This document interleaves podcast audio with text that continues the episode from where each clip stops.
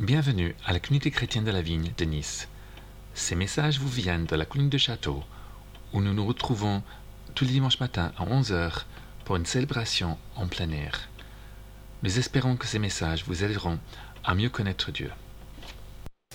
Donc nous allons parler ce matin, donc pour la troisième fois, de comment vivre euh, dans la présence de Dieu. Donc c'est la troisième partie.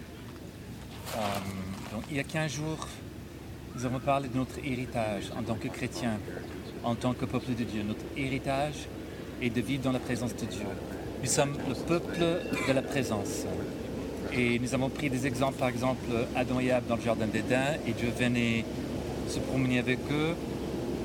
Euh, Enoch, qui marchait avec Dieu, Moïse. Et même cette idée, euh, nous voyons souvent dans la phrase, dans la Bible, cette phrase, il a marché avec le Seigneur. Euh, ce n'est pas simplement une métaphore. Euh, ça ne veut pas dire simplement obéir à Dieu. Ça veut dire vraiment être dans la présence de Dieu, vivre dans la présence de Dieu. Euh, nous avons donc parlé de l'importance de connaître Dieu pour vivre dans sa présence et donc de connaître sa parole, de connaître ses promesses, de connaître son amour. Et puis la semaine dernière, nous avons euh, examiné comment entrer et demeurer dans la présence de Dieu. Et là, nous avons parlé de la nouvelle naissance, la naissance d'en haut. Jésus a dit, il faut que vous naissiez de nouveau. Euh, une autre façon de parler de ça, c'est accepter Jésus comme Sauveur et Seigneur. Et nous avons parlé de la Pentecôte, le, le moment où la promesse s'est accomplie pour la première fois, la présence de Dieu, pas simplement euh, avec son peuple, mais en son peuple, sa présence dans chaque individu en tant que temple du Saint-Esprit, vraiment une nouveauté de la nouvelle alliance, pas simplement avec nous, mais en nous. Donc, et Jésus a dit, je ne vous laisserai jamais seul. Et puis, euh, nous avons terminé la semaine dernière avec cette vérité que euh, le Seigneur nous dit, il se tient à la porte, il frappe, mais le poignet euh, est à l'intérieur de la porte. C'est à nous de lui ouvrir. Et puis, il a promis, promis d'entrer avec nous et de souper avec nous. Donc, cette idée de vraiment être en communion avec nous. Voilà. Euh, et nous avons dit aussi que la voie d'accès est la même que la voie pour avancer. Donc, comme on rentre dans la présence de Dieu, on doit aussi demeurer dans sa présence. Donc, euh, on peut regarder pour cela dans Jean 14. Donc, ça va faire le, lien avec ce qui se ce matin. Jean 14, le verset 14 à 16. Ça commence en disant Si vous demandez quelque chose en mon nom, je le ferai. Si vous m'aimez, vous garderez mes commandements. Et moi, je prierai le Père, il vous donnera un autre consolateur qui soit éternellement avec vous, l'esprit de vérité que le monde ne peut pas recevoir parce qu'il ne le voit pas et ne le connaît pas. Mais vous, vous le connaissez parce qu'il demeure près de vous et il sera en vous. Je ne vous laisserai pas orphelin, je viens vers vous. Et celui qui a mes commandements et qui les garde, c'est celui qui m'aime. Celui qui m'aime sera aimé de mon Père. Moi aussi, je l'aimerai et je me manifesterai à lui. Voilà, donc cette, euh, cette promesse Jésus veut vivre avec nous, demeurer avec nous. Et puis, euh, dans Jean 15, à partir du verset 4, Demeurez en moi, comme moi en vous. De même que le serment ne peut de lui-même porter du fruit s'il ne demeure sur le cep, de même vous non plus si vous ne demeurez pas en moi. Moi je suis le cep, vous les serments. Celui qui demeure en moi, comme moi en lui, porte beaucoup de fruits, car sans moi vous ne pouvez rien faire. Euh, verset 7, Si vous demeurez en moi et que mes paroles demeurent en vous, demandez tout ce que vous voudrez et cela vous sera accordé. Mon Père est glorifié en ceci, vous portiez beaucoup de fruits et vous serez mes disciples. Comme le Père m'a aimé, moi aussi je vous ai aimé, demeurez dans mon amour. Si vous gardez mes commandements, vous demeurerez dans mon amour, comme j'ai gardé les commandements de mon Père et que je demeure dans son amour. Je vous ai parlé ainsi afin que ma joie soit en vous et que votre joie soit complète. Voici mon commandement, aimez-vous les uns les autres comme je vous ai aimé. Il n'y a pour personne de plus grand amour que de donner sa vie pour ses amis. Vous êtes mes amis si vous faites ce que je vous ai commandé. Je ne vous appelle plus serviteur parce que le serviteur ne sait pas ce que fait son maître. Je vous ai appelé ami parce que tout ce que j'ai appris de mon Père, je vous l'ai fait connaître. Ce n'est pas vous qui m'avez choisi, mais moi, je vous ai choisi et je vous ai établi afin que vous alliez, que vous portiez du fruit et que votre fruit demeure, pour que tout ce que vous demanderez au Père en mon nom, il vous le donne. Ce que je vous commande, c'est de vous aimer les uns les autres. Et donc, nous voyons sans cesse ces paroles euh, euh, reprises, demeurer, demeurer. Donc, l'idée de vivre avec, de rester dans la présence de Dieu. Demeurez en moi et je demeurerai en vous. Demeurez dans mon amour, demeurez dans ma parole. Et donc, c'est comme cela que nous pouvons rester dans la présence de Dieu et vivre jour après jour dans la présence de Dieu et connaître son amour, l'intensité de son amour jour après jour. Et vraiment connaître cette promesse de, Jésus, je ne vous laisserai jamais seul, je viendrai vers vous, nous viendrons vers vous, moi et le Père, par le Saint-Esprit. Et c'est tellement, tellement important, toutes ces choses-là. La foi chrétienne, ce n'est pas une religion où, avec un tas de, de règles et de rites et, de commandements. Euh, et ce n'est pas, ce n'est pas quelque chose de culturel qui se passe, on, se le passe de père en fils. C'est une relation avec le Dieu vivant que chacun est, entré, est invité à, à rentrer dedans personnellement. Donc c'est vrai de père en fils, de génération en génération. C'est quelque chose qu'on communique les uns aux autres. Mais c'est une vécue avec Dieu. Et je, n'arrive pas à imaginer quelque chose de, plus glorieux que de vivre dans la présence du, Dieu infini, tout-puissant, qui a créé tout ce qui existe. Et justement, Jésus a dit que, donc, demeurez en moi afin que votre joie soit complète.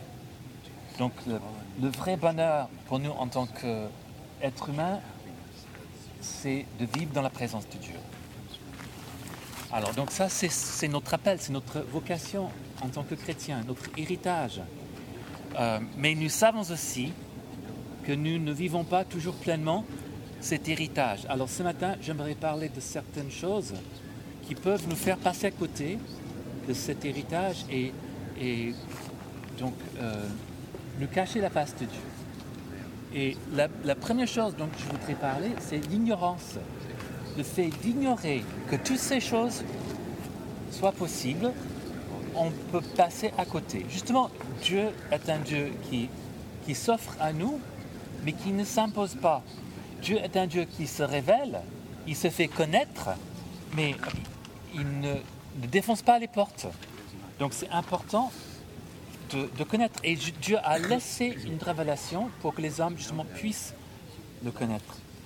Et, l'apôtre Paul était très soucieux que les, chrétiens de son époque et, les gens du monde entier, les, juifs, les, grecs et tout le monde, puissent connaître ses promesses. Et si nous regardons par exemple dans 1 Corinthiens chapitre 12, il y a un refrain qui revient sans cesse dans cette lettre. C'est un peu le, thème de l'apôtre Paul et la raison pour laquelle il a écrit cette lettre et toutes les autres aussi. Donc chapitre 12, verset 1. Pour ce qui concerne les dons spirituels, je ne veux pas, frère, que vous soyez dans l'ignorance. et puis il donne toute une explication sur la réalité des dons spirituels et les fonctionnements du don spirituel qui, traverse trois chapitres pour nous aider à connaître la réalité de ce que la présence du Saint-Esprit en nous doit faire dans notre vie de tous les jours et dans notre vie de l'Église. Euh, par exemple, il dit aussi dans la même lettre, mais au chapitre 2, euh, donc la différence entre l'homme naturel et l'homme spirituel. Euh, verset 14, l'homme naturel ne, reçoit pas les choses de l'Esprit de Dieu car elles sont une folie pour lui et il ne peut les connaître parce que c'est spirituellement qu'on on juge. L'homme spirituel, au contraire, juge de tout. Il n'est lui-même jugé par personne. En effet, qui a connu la pensée du Seigneur pour l'instruire? Or, nous, nous avons la pensée de Christ. Donc, le fait d'être chrétien, euh, le fait d'avoir cru en Jésus, le fait d'être né de nouveau, nous avons le Saint-Esprit qui vit en nous, et le Saint-Esprit, c'est l'Esprit de Dieu, et il nous communique les pensées de Dieu. Alors, il faut que nous sachions cela pour pouvoir pleinement en profiter. Euh, dans Romains, Paul dit que c'est le Saint-Esprit qui veut déverser l'amour de Dieu pour nous dans nos cœurs.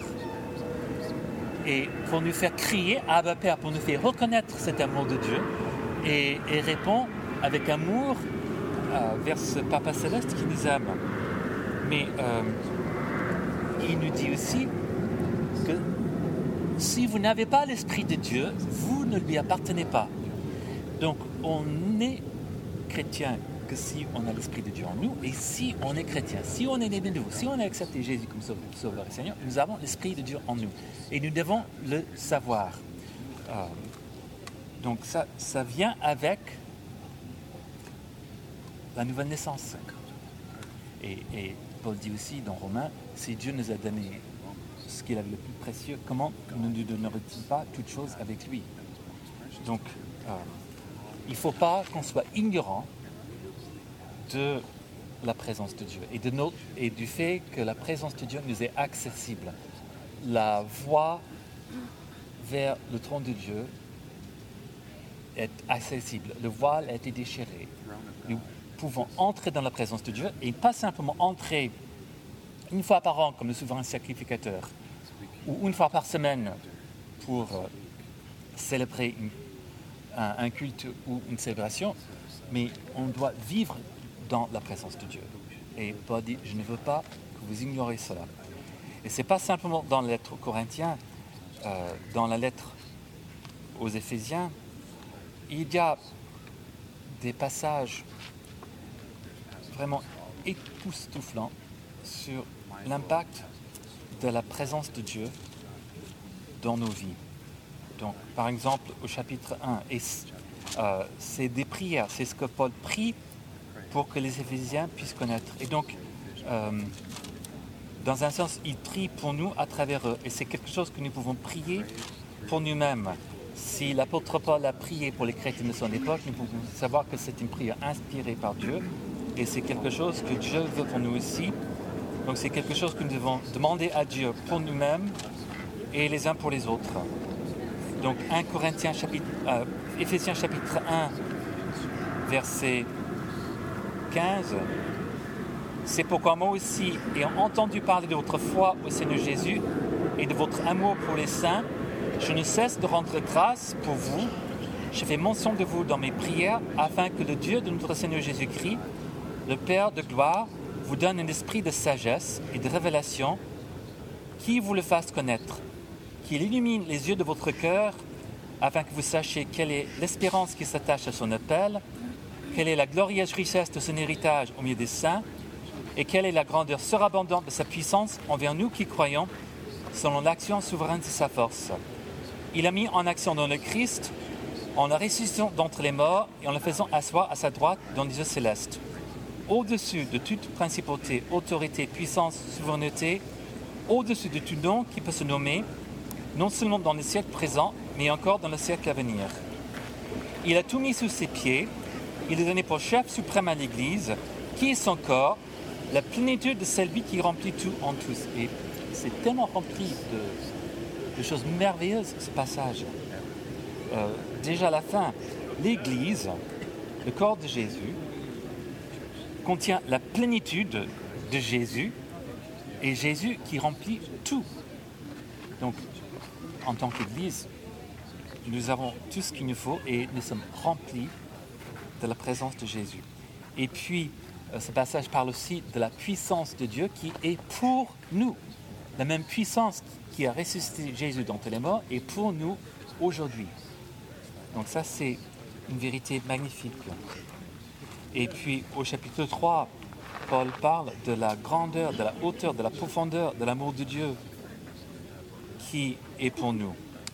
Et il prie pour que le Christ habite dans vos cœurs, donc la présence de Dieu, par la foi et que vous soyez enracinés et fondés dans l'amour. Et par sa puissance qui agit en nous, Dieu peut faire infiniment au-delà de tout ce que nous demandons et, et tout ce que nous pensons. Donc, c'est ça, vivre dans la présence de Dieu, avoir cette possibilité de, de, vraiment toute la présence de Dieu en nous. Voilà, donc l'ignorance peut nous empêcher de vivre pleinement dans la présence de Dieu. Et donc, nous ne devons pas être ignorants, mais méditer sur les promesses de Dieu, méditer sur la parole de Dieu et nous ouvrir à cette parole, à ces promesses, le Père, le Fils, le Saint-Esprit, qui veut faire sa demeure en nous et vivre avec nous et nous faire connaître son amour et sa puissance. Donc ouvrons-nous à sa présence et laissons la lumière du Seigneur éclairer les ténèbres en nous et faire dissiper cette ignorance. Une autre chose qui peut nous empêcher de vraiment pleinement connaître cette présence, c'est la passivité. Comme je, dis encore, la, la voie par avancer, c'est la même que la voie d'accès.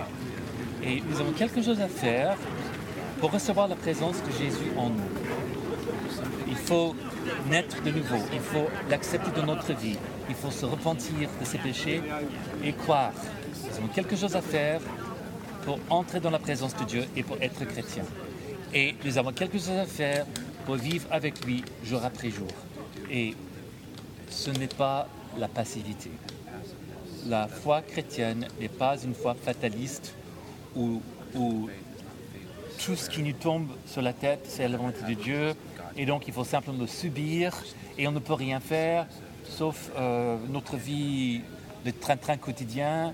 Et puis, euh, bon, si ça nous arrive, c'est la volonté de Dieu. Si euh, le péché est sur mon chemin et je tombe dans le panneau, c'est la faute de Dieu. Il a mis là, donc il a voulu. Voilà, c'est pas ça la foi chrétienne. Et, donc, en, et en connaissance de ces choses, nous avons une responsabilité justement de vivre en conséquence. Et donc, de les recevoir, de croire. La, foi, ce n'est pas une émotion. La foi n'est pas un sentiment. Euh, c'est vrai, parfois on ressent la confiance en Dieu. Et c'est important. Dieu veut qu'on ait confiance en lui. Mais c'est aussi un choix. Je décide de bâtir ma vie sur le Seigneur. Et c'est un choix qu'on fait lorsqu'on l'accepte la première fois. Et c'est un choix qu'on doit refaire tous les jours de notre vie. Donc la passivité est l'ennemi de, de ce qui veut vivre dans la présence de Dieu. Donc il faut qu'on se fasse violence et qu'on refuse la passivité. Euh, et je, je crois peut-être aujourd'hui plus que jamais, nous sommes dans un monde euh, où la passivité règne. Et tout ce qui est, par exemple, euh, les, médias, la, télévision, les films, l'Internet, on peut vivre dans un monde virtuel, dans un monde imaginaire, où on fait semblant de vivre. C'est une illusion, oui. Plutôt que de vivre dans la réalité et assumer nos responsabilités dans la vie de tous les jours. Donc il faut qu'on soit vigilant par rapport à ça. Donc l'ignorance, c'est un ennemi à vivre dans la présence de Dieu. La passivité, c'est un ennemi pour vivre dans la présence de Dieu. Il est vrai aussi qu'en tant que chrétien, nous pouvons, comme la Bible dit, éteindre l'esprit. Euh, Paul en parle dans 1 Thessaloniciens chapitre 5, verset 18. Il dit Rendez grâce en toutes choses, car c'est à votre égard la volonté de Dieu en Jésus-Christ. N'éteignez pas l'esprit, ne méprisez pas les prophéties. Et donc le fait de mépriser les dons de Dieu, donc de, de, ne pas les prendre en considération, de ne pas leur donner l'importance euh, qu'il faut, et, et- donc de mépriser l'action du Saint-Esprit, euh, c'est éteindre le Saint-Esprit. Euh, et il y a plusieurs façons de faire cela. Il y a parfois un manque de foi. Un manque de foi de- d'agir avec hardiesse et de faire ce que Dieu demande de Dieu. Parfois, c'est le qu'en dira-t-on? Qu'est-ce que les gens vont penser de moi si je vis pleinement la présence de Dieu dans ma vie, sur mon lieu de travail ou avec mes amis? Euh, Ils vont penser que je suis un illuminé, quelque chose comme ça. Mais on oublie que nous ne pouvons faire les œuvres de Dieu que si nous laissons vivre en nous. Jésus a dit, demeurez en moi, moi je demeure en vous. Sans moi, vous ne pouvez rien faire. Nous ne pouvons rien faire pour la gloire de Dieu tout seul. Donc, euh, il ne faut pas éteindre le Saint-Esprit en pensant que nous pouvons faire les choses par nous-mêmes ou en ayant honte de- des choses surnaturelles, des choses de Dieu. Nous sommes appelés à être naturellement surnaturels, de vivre la vie quotidienne, les pieds sur la terre, mais avec la présence surnaturelle de Dieu dans nos cœurs. Donc, euh, et Paul dit rendez grâce en toutes choses. Le fait de remercier Dieu est important car toutes les bonnes choses qui nous arrivent viennent de Dieu. Et donc c'est de la simple politesse, courtoisie de le remercier. Et il en est digne. Mais aussi cela lui fait plaisir qu'on le remercie. Et cela nous aide aussi à nous rendre compte que sans lui, nous ne pouvons rien faire. Que toutes ces bonnes choses sont de lui. Donc on le remercie. Et, ah oui, c'est Dieu qui a fait cela. Ça, ça ne m'est pas tombé du ciel tout seul. C'est pas moi qui l'ai fait, c'est Dieu qui l'a fait. Si, c'est tombé du ciel, justement. Oui, Et si, ouais, ouais, ça tombe du ciel, mais, oui. mais pas par hasard. Sûr. Pas par hasard. C'est- euh, donc il y a l'ignorance, il y a la passivité, il y a le fait d'éteindre l'esprit par le manque de foi ou par l'autosuffisance. Euh, il y a aussi, on peut attrister le Saint-Esprit. Euh, et là, c'est l'apôtre Paul qui en parle aussi.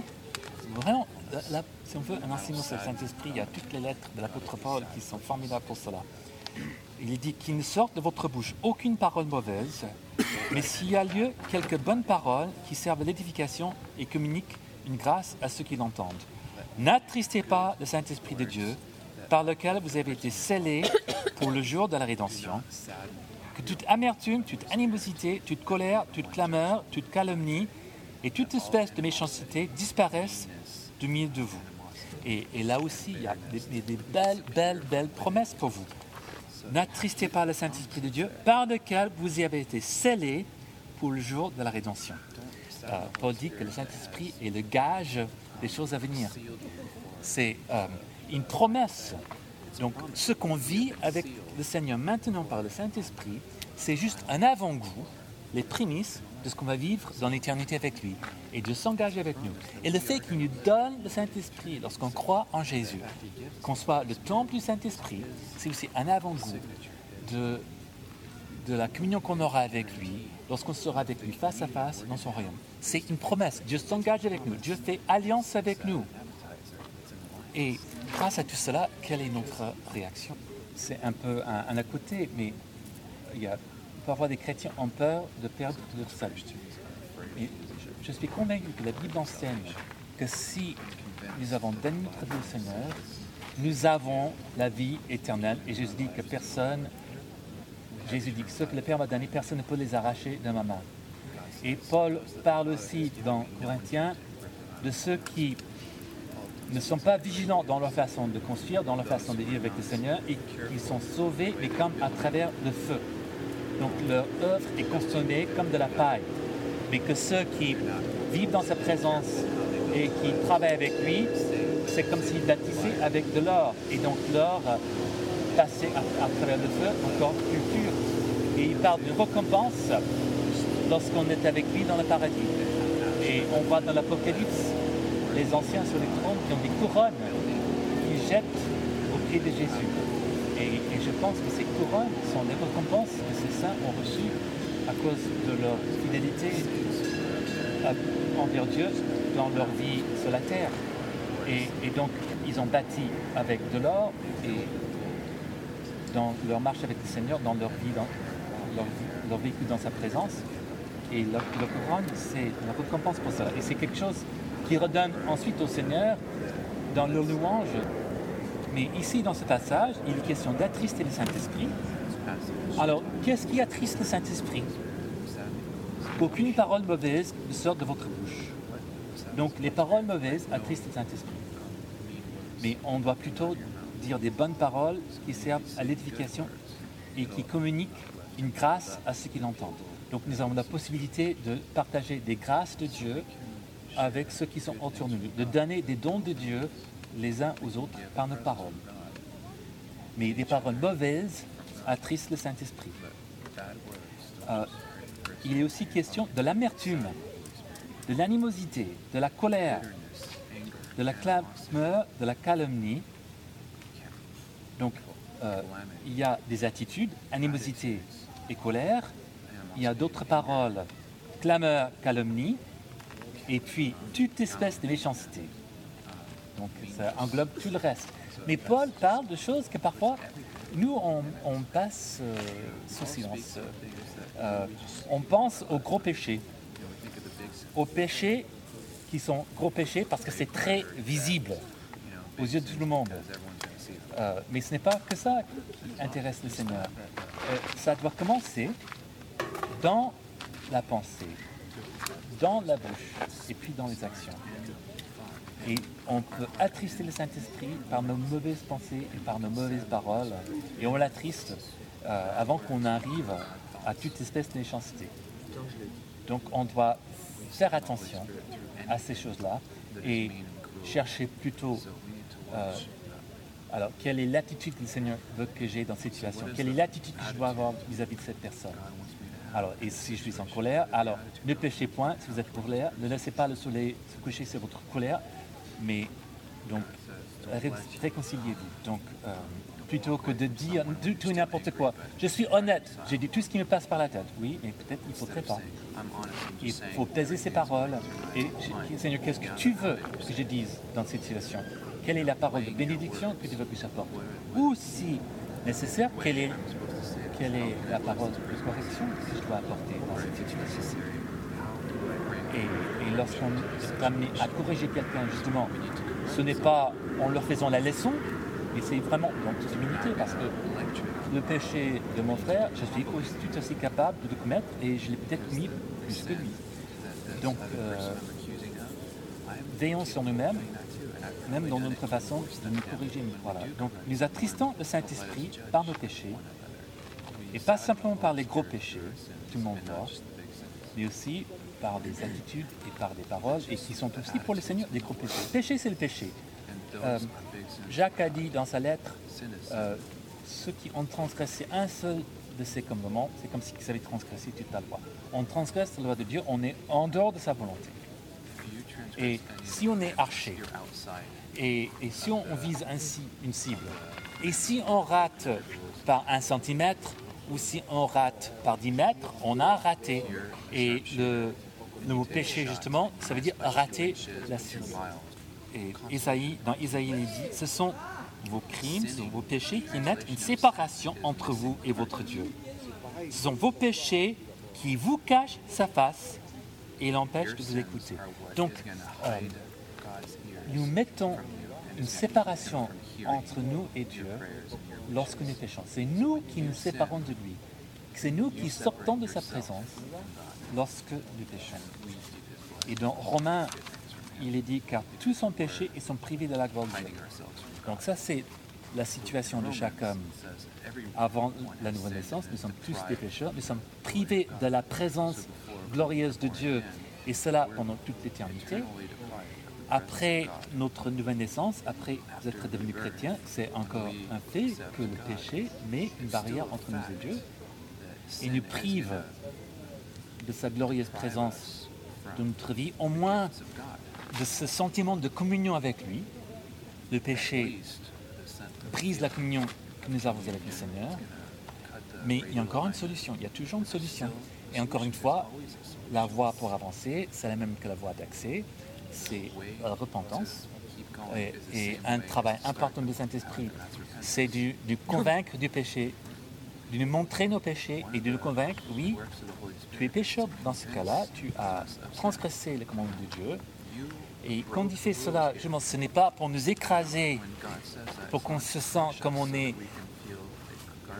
nul, qu'on n'est rien, pour que, dans un sens, c'est sa façon de nous attirer à nouveau vers lui.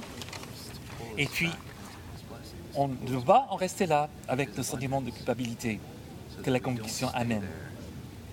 Il nous donne le don de la repentance. La repentance, la Bible dit, c'est un don. Donc c'est la capacité de nous détourner de notre péché, de le refuser, de le renoncer et de, de nous approprier la puissance de Dieu pour ne plus vivre sous l'emprise de ce péché.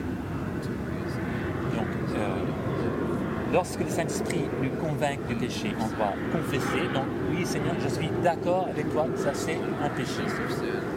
Et puis, nous en détourner la repentance. Et puis, recevoir son pardon. Laisser le pardon nous enlever le poids de de la culpabilité. Et le sang de Jésus est efficace pour le pardon de tous nos péchés. Jésus a pris la punition pour tous nos péchés sur lui sur la croix. Donc la peine est payée. Et à chaque fois que Dieu nous amène à la repentance, Jésus nous offre à nouveau son sang pour nous laver de tout péché et nous purifier, comme si on ne l'avait jamais commis. Il nous donne sa vie parfaite en échange. Comme si Jésus avait commis ce péché et nous, nous avons vécu sa vie parfaite. Donc chaque fois qu'on se sent taché par le péché, on doit vivre à nouveau la purification et, et cet échange que nous avons fait avec Jésus pour recevoir sa vie parfaite. Et, puis le, Saint- le Seigneur veut nous donner la sanctification. Il, il nous, il nous transforme de gloire en gloire pour qu'on soit de plus en plus comme Jésus dans cette vie sur la terre. Et il nous déclare juste, il nous justifie. Donc à ses yeux, nous sommes justes, nous ne sommes pas pécheurs. Et il n'y a plus aucune condamnation pour ceux qui sont en Christ. Donc nous devons nous approprier toutes ces choses lorsque le Saint-Esprit nous convainc du péché pour vivre à nouveau pleinement la communion avec Dieu. Nous devons garder nos yeux fixés sur Dieu et sur sa parole.